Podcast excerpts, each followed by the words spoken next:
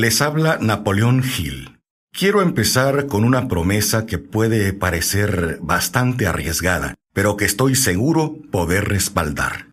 Los principios que escuchará en este audiolibro cambiarán su vida y le mostrarán el camino a una riqueza ilimitada si decide hacerlos parte de su vida. ¿Por qué me atrevo a aseverar esto con tanta certeza? Porque a través de muchos años de estudiar y entrevistar a algunas de las personas más exitosas del mundo, he podido observar que su éxito fue solo el resultado de poner en práctica estos principios. Y usted puede hacer lo mismo y obtener similares resultados. Lo más importante que usted aprenderá en este programa es que la riqueza tiene que ver más con su manera de pensar que con cualquier otro aspecto. Por esta razón, decidí que el título más apropiado para esta obra era Piense y hágase rico. Antes de poder triunfar, debemos aprender a pensar. Este es el primer principio del éxito. Entender que los pensamientos son cosas, que el poder que determina el éxito es el poder de tu mente. Desde luego los pensamientos son cosas, cosas muy poderosas cuando se combinan con la exactitud del propósito, la perseverancia y un imperioso deseo de convertirlas en riqueza o en otros objetos materiales.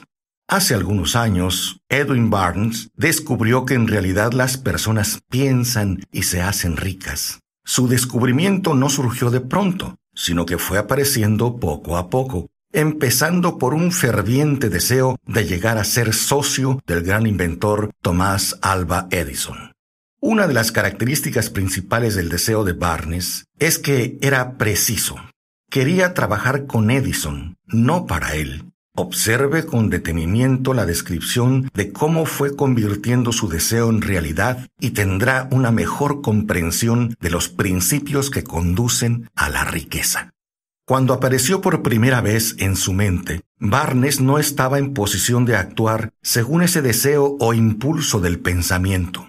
Dos obstáculos se interponían en su camino.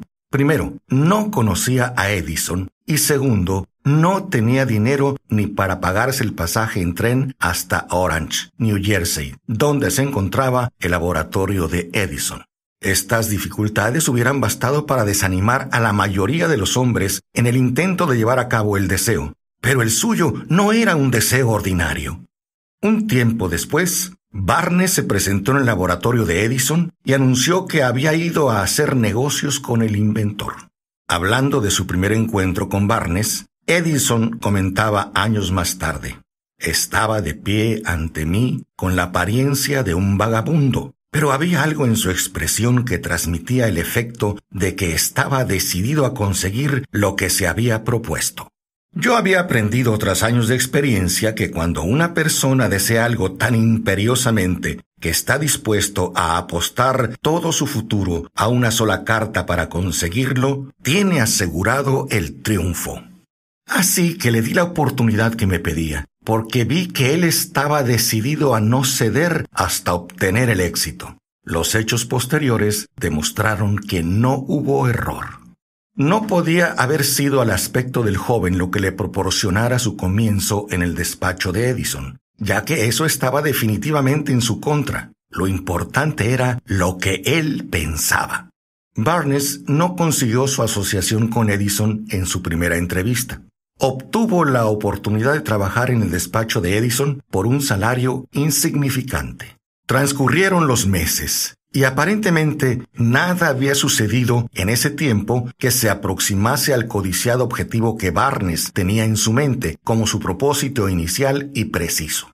Pero algo importante estaba sucediendo en los pensamientos de Barnes. Su deseo de convertirse en socio de Edison se hacía cada vez más intenso. Los psicólogos han afirmado con todo acierto que cuando uno está realmente preparado para algo, ese algo aparece. Barnes se hallaba listo para asociarse con Edison. Además estaba decidido a seguir así hasta conseguir lo que buscaba. Él no se decía a sí mismo, parece que no va a haber manera, supongo que lo mejor será deshacerme de esta idea y probar otro trabajo. En vez de eso se decía, He venido acá a asociarme con Edison y eso es lo que haré, aunque me lleve el resto de la vida. Estaba totalmente convencido de ello.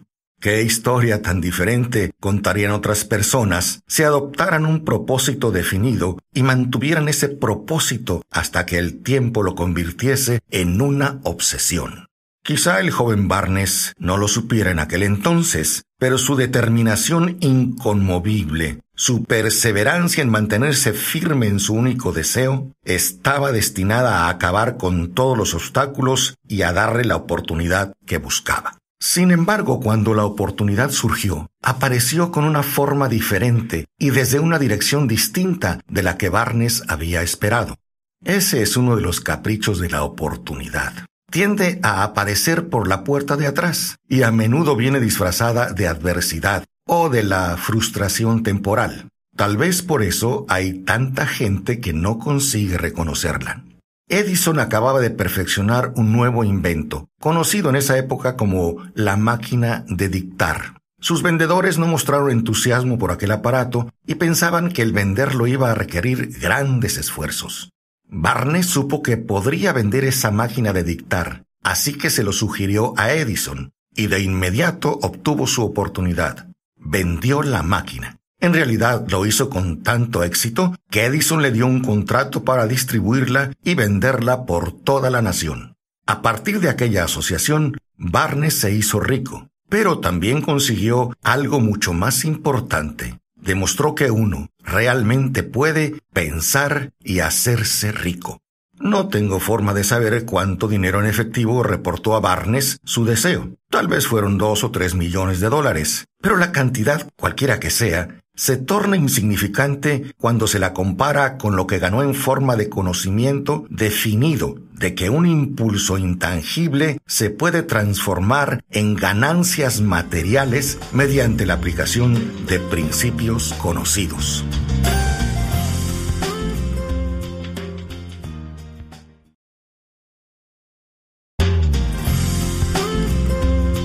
La moraleja de esta historia es que el señor Barners literalmente se visualizó en asociación con el gran Edison. La vio como una realidad y se vio dueño de una fortuna.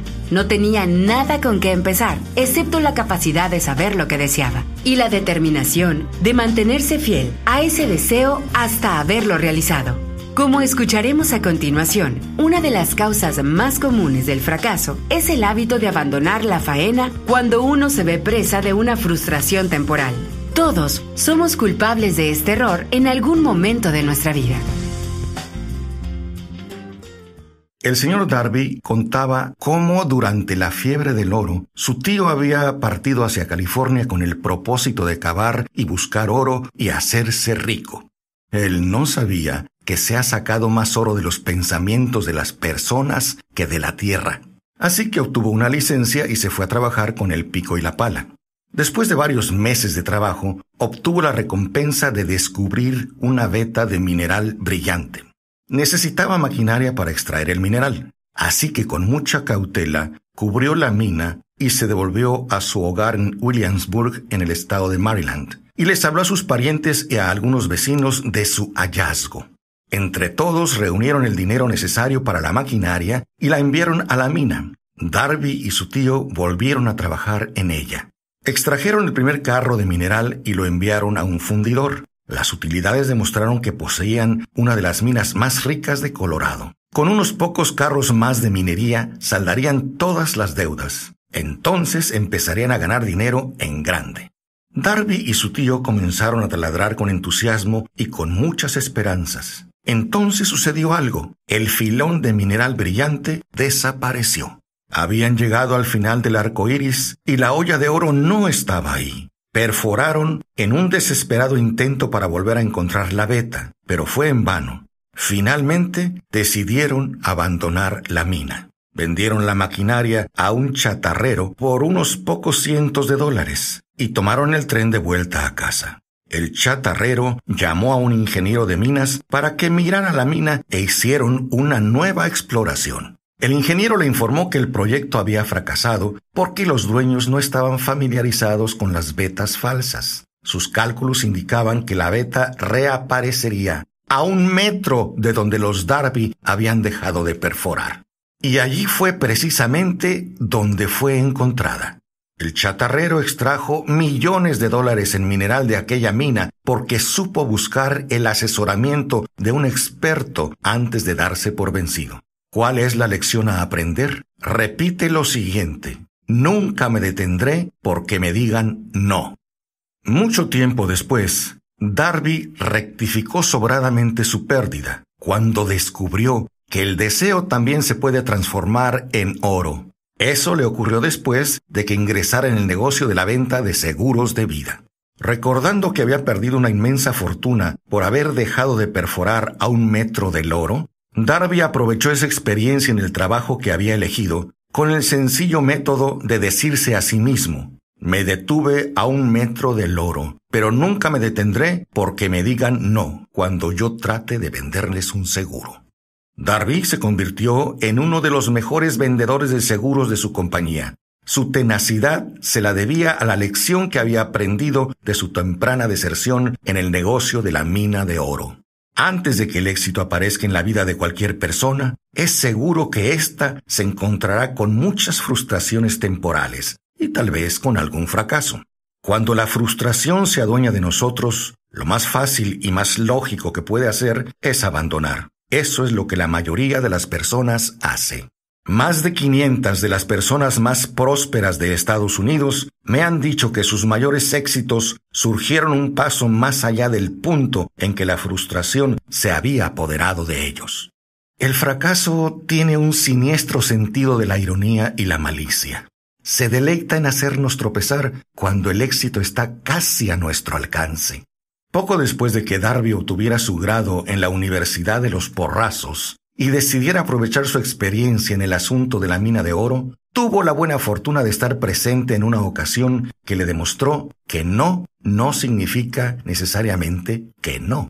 Una tarde ayudaba a su tío a moler trigo en un viejo molino. Su tío dirigía una granja grande donde vivía un grupo de granjeros arrendatarios. De repente, la puerta se abrió silenciosamente y una niña, hija de uno de los arrendatarios, entró y se situó junto a la puerta.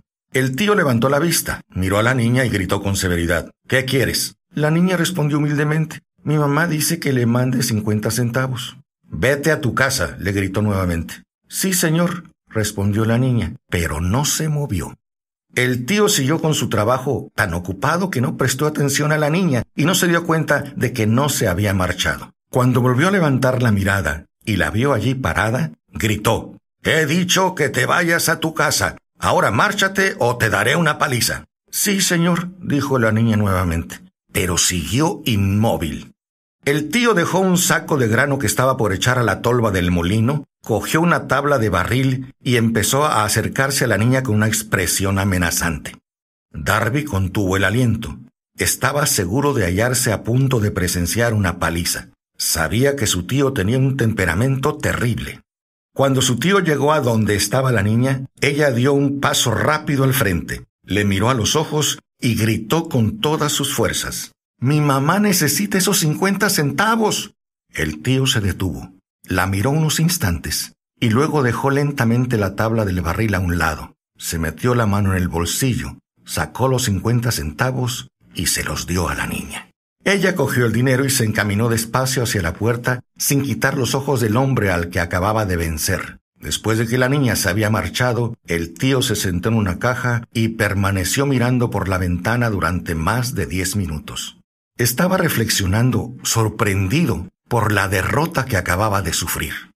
Darby también estaba pensativo. Esa era la primera vez en su vida que había visto a una criatura dominar de esa manera a un adulto.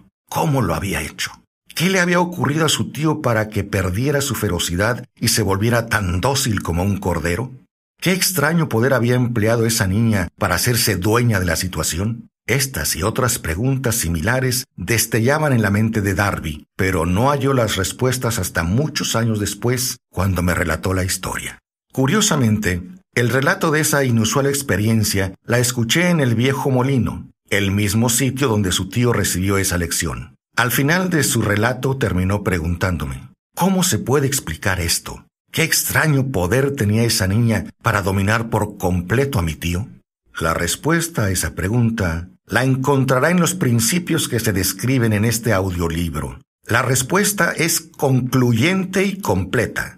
Contiene detalles e instrucciones suficientes para que cualquiera comprenda y aplique la misma fuerza con la que ella se encontró de forma accidental. Manténgase alerta y escuchará el extraño poder que acudió en ayuda de la niña. En alguna parte de este programa encontrará una idea que avivará sus sentidos y pondrá a su alcance, para su propio beneficio, ese mismo poder irresistible. Puede aparecer ante usted en cualquier momento. Tal vez surja en su conciencia más adelante. Puede presentarse en forma de una sola idea, o quizá la encuentre en plan de acción o a manera de propósito y esto puede hacerle volver sobre sus pasadas experiencias de frustración o de fracaso y aportarle alguna lección mediante la cual usted recupere todo lo que había perdido en su fracaso. Después de haberle explicado al señor Darby el poder que la niña había empleado, quizás sin saberlo, él repasó sus 30 años de experiencia en la venta de seguros de vida y estuvo francamente de acuerdo en que su éxito en ese campo se debía en gran parte a la lección que había aprendido de la pequeña. El señor Darby señaló cómo cada vez que un posible comprador trataba de deshacerse de él, sin haber adquirido el seguro que le había ofrecido, yo visualizaba a la niña, parada en el viejo molino, con sus ojazos desafiantes, y me decía a mí mismo, no me voy a mover de aquí sin conseguir esta venta. De esa manera se ha dado que la mayor parte de las ventas que he hecho ha sido a gente que me ha dicho no. El señor Darby también recordó su error al haberse detenido a un metro escaso del oro. Pero esa experiencia fue una bendición encubierta. Me enseñó a seguir insistiendo sin que importasen las dificultades. Y fue una lección que necesité aprender antes de poder tener éxito en cualquier campo.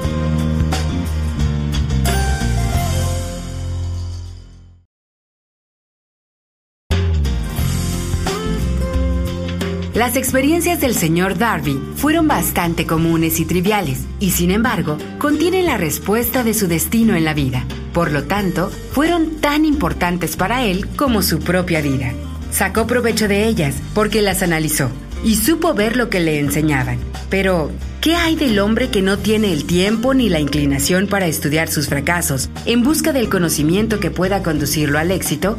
¿Dónde y cómo va a aprender el arte de convertir los fallos en escalones hacia la oportunidad? Para responder a esas preguntas es que decidí escribir Piense y hágase rico. La respuesta a estas preguntas la encontrará en los principios que encontrará a todo lo largo de este programa. Pero recuerde, a medida que vaya escuchando, que la respuesta que quizás usted está buscando a las preguntas que le han hecho reflexionar en los misterios de la vida, puede encontrarla en usted mismo, a través de alguna idea, plan o propósito que tal vez surge en su cerebro mientras escucha. Una buena idea es todo lo que se necesita para alcanzar el éxito. Los principios descritos aquí contienen los medios y maneras de crear ideas útiles. Antes de seguir adelante con nuestro enfoque para describir estos principios, es importante que piense en la siguiente reflexión. Cuando las riquezas empiezan a aparecer, lo hacen con tanta rapidez y en tal abundancia que uno se pregunta dónde habrán estado escondidas durante todos esos años de necesidad. Esta es una afirmación sorprendente, y tanto más si tenemos en cuenta la creencia popular de que la riqueza premia solo a quienes trabajan mucho durante mucho tiempo. Cuando usted comience a pensar y a hacerse rico, observará que la riqueza empieza a partir de un estado mental con un propósito definido. Descubrirá también que trabajar duro no es componente esencial para su logro, sino trabajar inteligentemente. Usted o cualquier otra persona puede estar interesado en saber cómo adquirir ese estado mental que atraerá la riqueza. He pasado 25 años investigándolo porque yo también quería saber cómo es que los ricos llegan a ser ricos. Observe con mucha atención. Tan pronto como domine los principios de esta manera de pensar y empiece a seguir las instrucciones para aplicar esos principios, su nivel económico empezará a crecer y todo lo que usted toque comenzará a transformarse en beneficios. ¿Imposible? De ninguna manera. Una de las mayores debilidades de la especie humana es la manera tan rápida con que utilizamos la palabra imposible. Conocemos todas las reglas que no darán resultado y sabemos todas las cosas que no se pueden hacer. Este audiolibro se hizo para quienes buscan las reglas responsables por el éxito de otras personas triunfadoras y están dispuestas a jugárselo todo con esas reglas. El éxito llega a aquellas personas que son conscientes de la posibilidad del éxito. El fracaso arruina a aquellos que se resignan a él con indiferencia. El objeto de este programa es ayudar a todo el que quiera aprender el arte de cambiar su enfoque y quiera ir del fracaso al éxito. Otra debilidad que generalmente se encuentra en demasiadas personas es el hábito de medirlo todo, y a todos, por sus propias impresiones y creencias. Quienes escuchen esto creerán que jamás podrán pensar y hacerse ricos, porque sus hábitos de pensamiento se han estancado en la pobreza, la miseria, los errores y el fracaso. Estas personas desafortunadas me recuerdan a un joven chino muy distinguido que fue a estudiar en los Estados Unidos. Acudía a la Universidad de Chicago. Un día, el presidente de la institución se encontró con ese joven oriental, se detuvo a charlar con él unos minutos y le preguntó qué le había impresionado como la característica más notoria del pueblo estadounidense. Bueno, replicó el estudiante, la extraña forma de sus ojos. Tienen unos ojos rarísimos. Lo más curioso es que eso es lo mismo que nosotros pensamos de ellos. Pensamos que los ojos de los demás son rarísimos porque no son iguales a los nuestros. Y esta manera limitada de ver las cosas termina por convertirse en el peor obstáculo de muchas personas. Desarrollan una mentalidad de pobreza y son incapaces de reconocer la riqueza, así se encuentre frente a sus narices.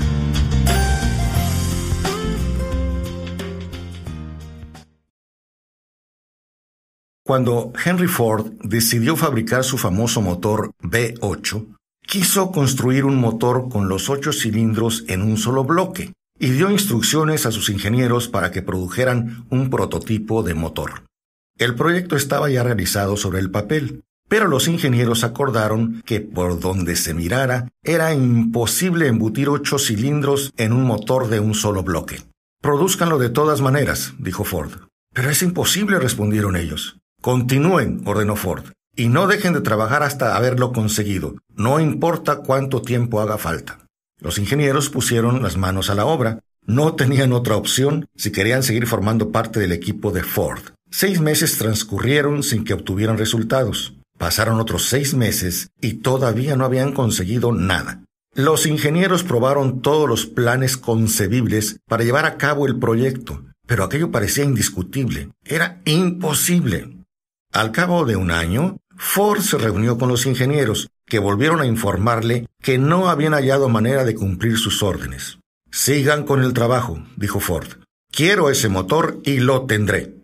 Continuaron haciendo pruebas, y entonces, como por arte de magia, el secreto quedó desvelado. La determinación de Ford había ganado una vez más. Quizás esta historia no esté descrita con precisión de detalles, pero las circunstancias y el resultado son los correctos. Y ahora, usted que desea pensar y hacerse rico, deduzca de ella el secreto de los millones de Ford. Le aseguro que no tendrá que buscar muy lejos. Henry Ford tuvo éxito porque comprendió y aplicó los principios del éxito. Uno de ellos es el deseo, saber lo que uno quiere. Recuerde esta historia de Ford mientras escucha y asegúrese de entender claramente el secreto de su extraordinaria hazaña. Si puede hacer esto, si usted es capaz de poner el dedo en el particular grupo de principios que hicieron rico a Henry Ford, usted puede igualar sus logros en casi cualquier oficio para el que esté preparado. Cuando Henley escribió sus proféticas palabras, Soy el dueño de mi destino, soy el capitán de mi alma, debió habernos informado que la razón por la cual somos los dueños de nuestro destino es porque tenemos el poder de controlar nuestros pensamientos. Debería habernos dicho que nuestro cerebro se magnetiza con los pensamientos dominantes que llevamos en la mente y que por mecanismos que nadie conoce bien, Estos imanes atraen hacia nosotros las fuerzas, las personas, las circunstancias de la vida que armonizan con la naturaleza de nuestros pensamientos dominantes. Debería habernos dicho que antes de poder acumular riquezas en abundancia, tenemos que programar nuestra mente con un intenso deseo de riqueza que debemos tomar conciencia de la riqueza hasta que el deseo por ella nos conduzca a hacer planes definidos para adquirirla. Entonces, recordemos que al igual que Edwin Barnes, Cualquier persona puede vestir pobremente y no tener muchos recursos, pero el deseo profundo de su corazón le proporcionará todas las oportunidades que la vida tiene que ofrecer. Cuanto mayor esfuerzo ponga en la dirección adecuada, más cerca estará el éxito. Son muchas las personas que se rinden cuando tienen el éxito al alcance de la mano y dejan que otro sea quien lo consiga. Tener un propósito es la base de todo logro, grande o pequeño. Así que modifique sus hábitos mentales sobre el significado de lo que va a hacer y verá que puede lograr cosas aparentemente imposibles. Como Henry Ford, usted también puede transmitir su fe y perseverancia a otros y lograr lo imposible. Recuerde que cualquier cosa que pueda concebir y creer la mente de una persona, la puede lograr.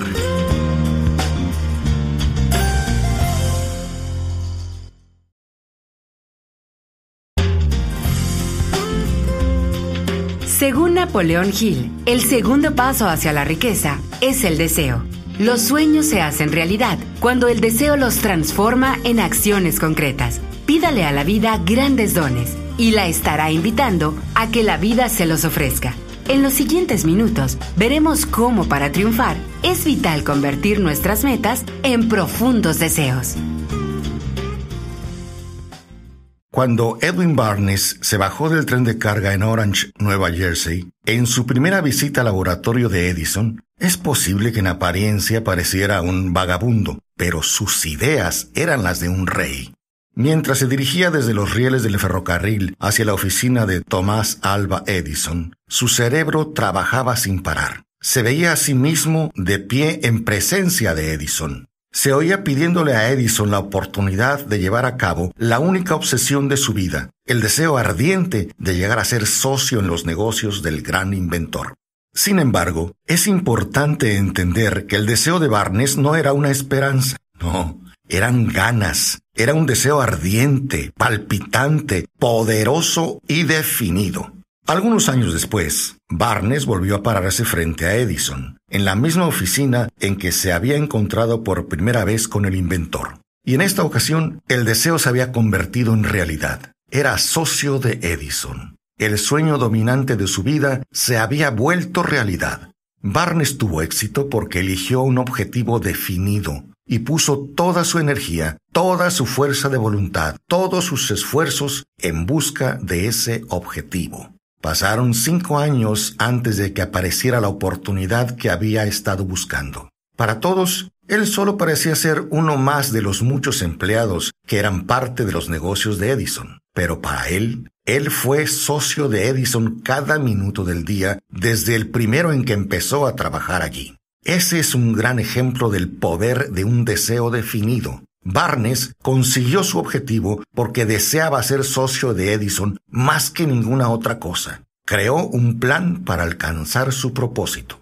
Pero quemó todas sus naves tras de sí. Se mantuvo firme en su deseo hasta que éste se convirtió en la obsesión de su vida y finalmente en un hecho. Cuando viajó a Orange, él no se dijo a sí mismo, trataré de convencer a Edison de que me dé algún tipo de trabajo sino que él dijo, voy a ver a Edison para explicarle que he venido a hacer negocios con él. Él no pensó, estaré alerta ante cualquier otra oportunidad en caso de que no consiga lo que quiero en la empresa de Edison, sino que se dijo una y otra vez, no hay más que una cosa en este mundo que estoy decidido a conseguir, y es asociarme con Edison en sus negocios. Quemaré todas las naves tras de mí y apostaré mi futuro a mi capacidad para conseguir lo que quiero. No se planteó en ningún momento retroceder. Tenía que triunfar o morir. En estas palabras se puede resumir toda la historia de su éxito.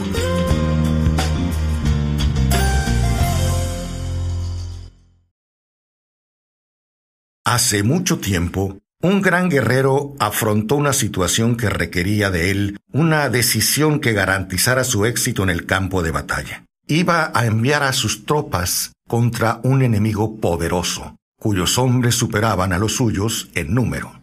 Embarcó a sus soldados, navegó hacia el país enemigo, desembarcó soldados y equipos y dio la orden de quemar las naves que los habían llevado hasta allí. Al dirigirse a sus hombres antes de la primera batalla, les dijo, Vean cómo los barcos se convierten en humo. Eso significa que no podremos dejar estas playas vivos a menos que ganemos. Así que no tenemos otra opción. O vencemos o morimos.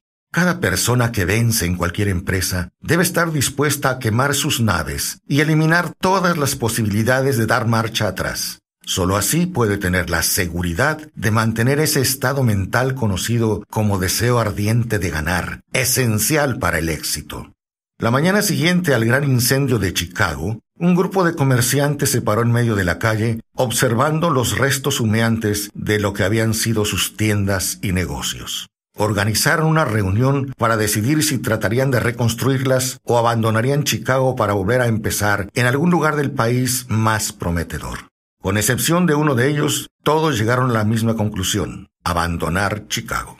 Marshall Field, el comerciante que decidió quedarse y reconstruir su negocio, señaló con el dedo los restos de su tienda y dijo, Caballeros, en ese mismo sitio construiré la tienda más grande del mundo, no importa las veces que pueda quemarse. Después de más de un siglo de aquel suceso y de haber sido construida aquella tienda, todavía sigue en pie como un monumento al poder de ese estado mental conocido como deseo ardiente. Lo más sencillo que él podría haber hecho era imitar a sus colegas, cuando las perspectivas se mostraban difíciles y el futuro parecía funesto. Se retiraron a donde las cosas pareciesen más fáciles. Fíjese bien en la diferencia entre Marshall Field y los demás comerciantes porque es la mínima diferencia que distingue a casi todos los que tienen éxito de aquellos que fracasan. Todo ser humano que alcanza la edad de comprender la razón de ser del dinero quiere tener dinero. Sin embargo, quererlo no basta para acumular riqueza. Pero desear la riqueza con un estado mental que se convierte en una obsesión y luego planificar formas y medios definidos para adquirirla y ejecutar esos planes con una perseverancia que no acepte el fracaso, atraerá la riqueza.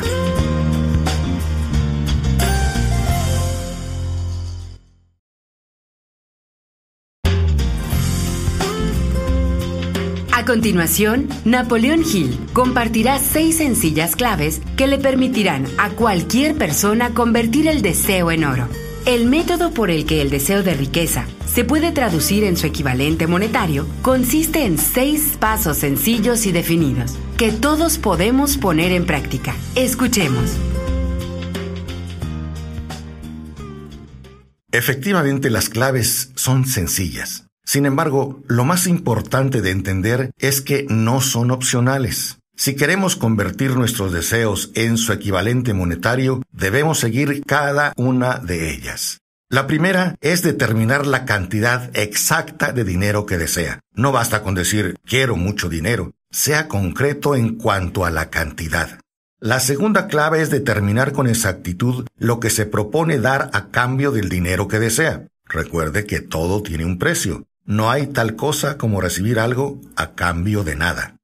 Tercera, establezca un plazo determinado en el que se propone poseer el dinero que desea.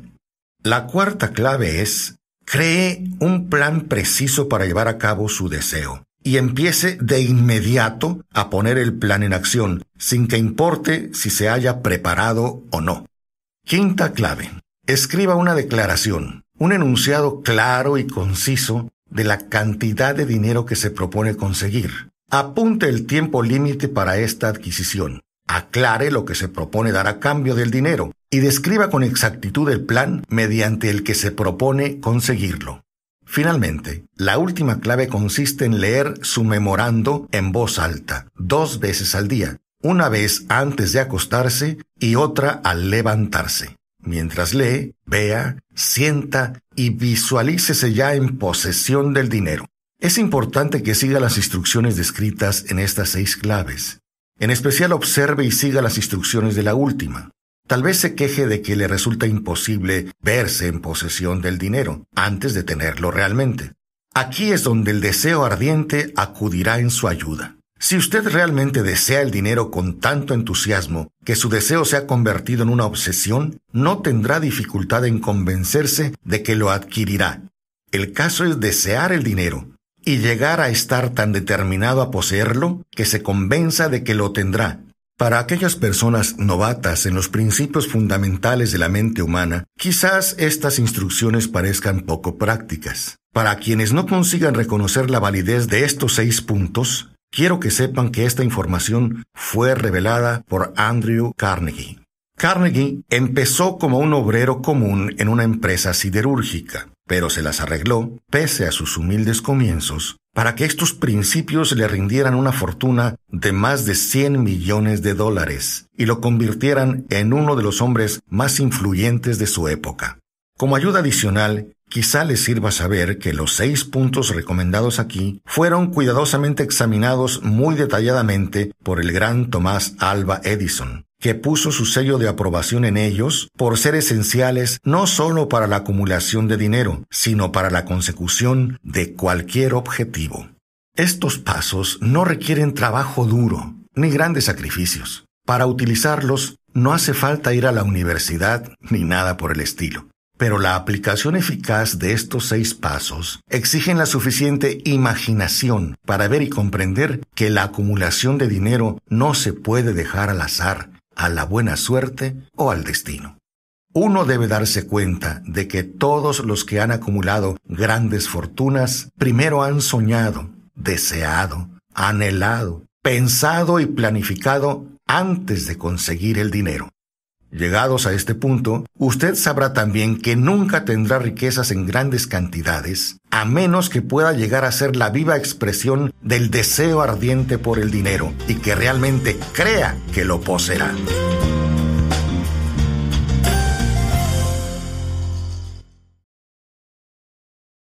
Quiero terminar este segundo paso hablando del poder de los grandes sueños. A quienes nos encontramos en esta carrera hacia la riqueza, debe animarnos a ver que este mundo cambiante exige nuevas ideas, nuevas maneras de hacer las cosas, nuevos líderes, nuevos intentos, nuevos métodos de enseñanza, nuevos métodos de venta, nuevos libros, nuevos programas de televisión, nuevas ideas para el cine. Tras toda esta demanda de cosas nuevas y mejores, hay una cualidad que uno debe poseer para ganar, y es la definición del propósito, el conocimiento exacto de lo que uno quiere y un deseo ardiente de poseerlo. Los que deseamos acumular riquezas debemos recordar que los verdaderos líderes del mundo han sido siempre personas que han sabido dominar, para su uso práctico, las fuerzas invisibles e intangibles de la oportunidad que está por surgir, y han convertido esas fuerzas, ideas o pensamientos en empresas, rascacielos, aviones, automóviles y todas las invenciones que hacen la vida más placentera. Al planear la adquisición de su porción de riqueza, no se deje influir por quienes menosprecien sus sueños. Para lograr grandes ganancias en este mundo cambiante, uno debe captar el espíritu de los grandes pioneros del pasado, cuyos sueños le han dado a la civilización todo lo que tiene de valioso. Si lo que usted quiere hacer está bien y usted cree en ello, adelante, hágalo. Lleve a cabo sus sueños y no haga caso de lo que los demás puedan decir si usted se tropieza en algún momento con dificultades, ya que tal vez los demás no sepan que cada fracaso lleva consigo la semilla de un éxito equivalente. Tomás Edison soñaba con una lámpara que funcionara con electricidad en lugar de gas empezó a poner su sueño en acción y pese a sus más de 10.000 fracasos, mantuvo su entusiasmo hasta que lo convirtió en una realidad física. Los soñadores prácticos no abandonan. Los hermanos Wright soñaron con una máquina que volara por los aires. Ahora podemos ver en todo el mundo que sus sueños se han cumplido. Marconi soñaba con un sistema que pudiera transmitir señales electromagnéticas a través del aire. Las pruebas de que no soñaba en vano podemos encontrarlas en cada aparato de radio y de televisión que hay en el mundo.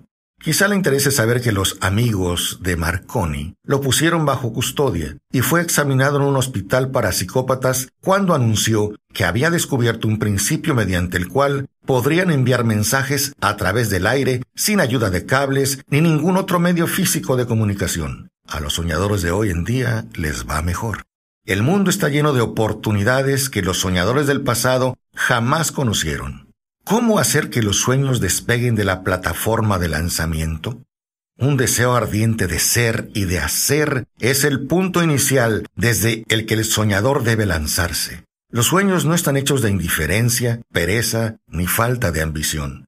Recuerde que todos los que consiguen triunfar tienen un mal comienzo y pasan por muchas dificultades antes de llegar. El cambio en la vida de la gente de éxito suele surgir en el momento de alguna crisis, a través de la cual les es presentado su otro yo, como por ejemplo los siguientes personajes. El escritor John Bunyan, cuya obra se cuenta hoy entre lo mejor de la literatura inglesa, después de haber estado confinado en prisión y haber sido duramente castigado a causa de sus ideas sobre la religión. Charles Dickens, autor de algunos de los más hermosos libros de la literatura universal, empezó pegando etiquetas en latas de betún. La tragedia de su primer amor penetró las profundidades de su alma para convertirlo en uno de los más grandiosos autores del mundo. Esa tragedia produjo primero David Copperfield y luego una sucesión de obras que enriquecen a todo el que lee sus libros. Helen Keller se quedó sorda, muda y ciega poco después de nacer. Pese a su terrible desgracia, aprendió varios idiomas, obtuvo varios títulos universitarios y dejó grabado su nombre en las páginas de la historia de los grandes. Toda su vida ha sido la demostración de que nadie está derrotado mientras no acepte la derrota como una realidad. Beethoven quedó sordo antes de componer sus mejores sinfonías y Milton quedó ciego, pero sus nombres perdurarán en el tiempo porque soñaron y tradujeron sus sueños en ideas organizadas. Hay una diferencia entre desear algo y hallarse preparado para recibirlo. Nadie se encuentra listo para nada hasta que no crea que puede adquirirlo. El estado mental correcto debe ser la convicción de saber que lograremos lo que deseamos, y no simplemente la esperanza o anhelo de conseguirlo. La amplitud de miras es esencial para creer. Las ideas borrosas no inspiran fe, ni coraje, ni convicción. Recuerde, no se requiere más esfuerzo para apuntar alto en la vida, para reclamar abundancia y prosperidad, del que hace falta para aceptar la miseria y la pobreza. Un gran poeta ha expresado acertadamente esta verdad universal en unas pocas líneas. Le pedí un centavo a la vida y la vida no me dio más que eso, pese a todo lo que le imploré mientras contaba mis escasos bienes porque la vida es un amo justo que te da lo que pides. Sin embargo, cuando has fijado el precio, debes soportar la faena. Trabajé por un salario de jornalero solo para descubrir, perplejo, que cualquier salario que le hubiera pedido a la vida, ésta me lo hubiese concedido con agrado. Yo creo que la química mental hace la magia. ¿A qué me refiero? Déjeme explicárselo brevemente con un párrafo sobre la historia de Madame Schumann y la clave del estupendo éxito de esta mujer como cantante de ópera. Cito el párrafo porque la clave que contiene no es otra que el deseo. Al comienzo de su carrera, Madame Schumann visitó al director de la ópera de Viena para que le hiciera una prueba de voz. Pero él, después de echar un vistazo a la escuálida y pobremente vestida muchacha, exclamó de manera poco cordial. Con esa cara y sin ninguna personalidad, ¿cómo espera tener éxito en la ópera? Señorita, olvide esa idea. Póngase a trabajar en otro oficio porque usted nunca podrá ser cantante. Nunca es demasiado tiempo. Es posible que el director de la ópera de Viena supiera mucho sobre la técnica del canto, pero sabía muy poco del poder del deseo, cuando éste asume las proporciones de la obsesión. Si hubiera conocido mejor ese poder, no habría cometido el error de condenar sin dar una oportunidad. Hace varios años, uno de mis socios se enfermó. Se puso cada vez peor a medida que el tiempo transcurría, y finalmente lo llevaron al hospital para operarlo. El médico me advirtió que había muy pocas posibilidades de que volviera a verlo con vida. Pero esa era la opinión del médico y no la del paciente. Poco antes de que se lo llevaran al quirófano, me susurró con voz débil. No se preocupe, jefe.